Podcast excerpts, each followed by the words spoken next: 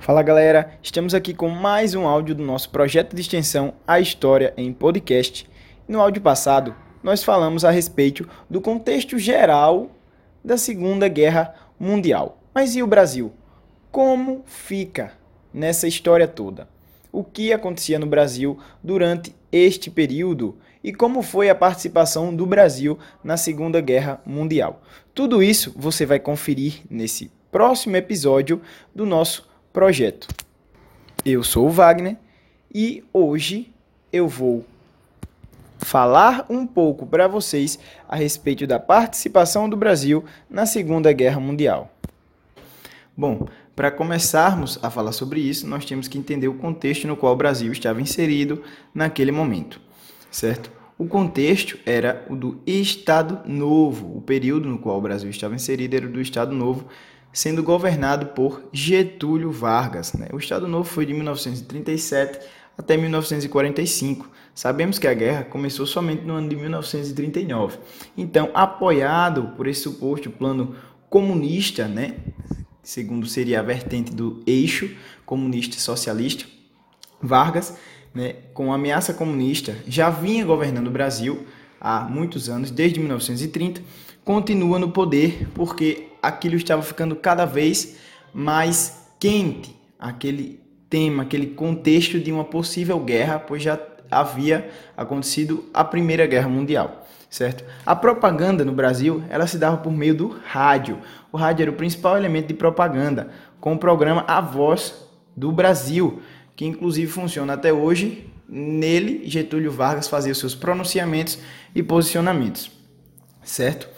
Vargas, nesse governo, também cria o DIP, DIP, Departamento de Imprensa e Propaganda, qual fazia uma análise e censura dos meios de comunicação, e também o DASP, Departamento de Administração de Serviços Públicos.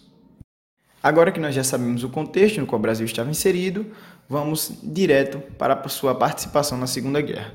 Diferentemente da Primeira Guerra Mundial, na Segunda, o Brasil participou ativamente enviando realmente suas tropas para o campo de batalha. Né? Na Primeira Guerra, ele havia participado somente enviando suprimentos, certo? A princípio, a posição do Brasil era de neutralidade, certo? Só que depois de alguns ataques a navios brasileiros, certo? Segundo os registros na costa de Sergipe, cerca de 15 navios mercantes teriam sido atacados por submarinos alemães. Getúlio Vargas decide entrar em acordo com o presidente americano Roosevelt certo? Ou seja, o Brasil entrou sendo aliado dos Estados Unidos e também fazendo parte do grupo dos aliados contra o eixo. Porém, não podemos esquecer que o apoio do Brasil foi bastante disputado na Segunda Guerra, né? de forma um pouco velada por parte dos países do eixo, né? formado por Alemanha, Itália e Japão, o que preocupava os países aliados, porque existe um fato de que no Brasil, naquele momento, existiam mais alemães fora da Alemanha do que em todo o resto do mundo. Ou seja, isso preocupava bastante os países aliados, né? O qual ganhou a participação do Brasil ao seu lado, né? Principalmente os americanos que estavam bastante preocupados com esse fato da Alemanha, além da Inglaterra e da França. O primeiro grupo de militares brasileiros chegou à Itália em julho de 1944, ou seja, quase próximo ali ao fim da guerra certo? O Brasil, ele ajudou bastante os norte-americanos na libertação da Itália, que na época estava parcialmente nas mãos do exército alemão, enviando cerca de 25 mil homens da Força Expedicionária Brasileira, a FEB, e 42 pilotos e 400 homens de apoio da Força Aérea Brasileira, a FAB, certo? Os pracinhas, que é o diminutivo de soldado, certo? Conseguiram vitórias bastante importantes contra os alemães e tomaram cidades e regiões estratégicas que estavam sendo dominadas pelos alemães, como por exemplo Monte Castelo e Montese, que são as mais conhecidas, também Turim, entre outras. Mais de 14 mil alemães se renderam aos brasileiros, certo? Porém, essa ação deles não foi fácil por vários motivos, certo? O primeiro porque o treinamento recebido no Brasil e nos Estados Unidos não era muito próximo à realidade da guerra que eles encontraram. Os soldados não estavam habituados àqueles clima frio, certo, dos montes na Itália e nem acostumados a lutar em local montanhoso. Só na Batalha de Monte Castelo, por exemplo, houve mais de 400 baixas entre os brasileiros, certo? Além disso, né, foi fundamental para o esforço de guerra a cessão de bases navais e aéreas no território brasileiro.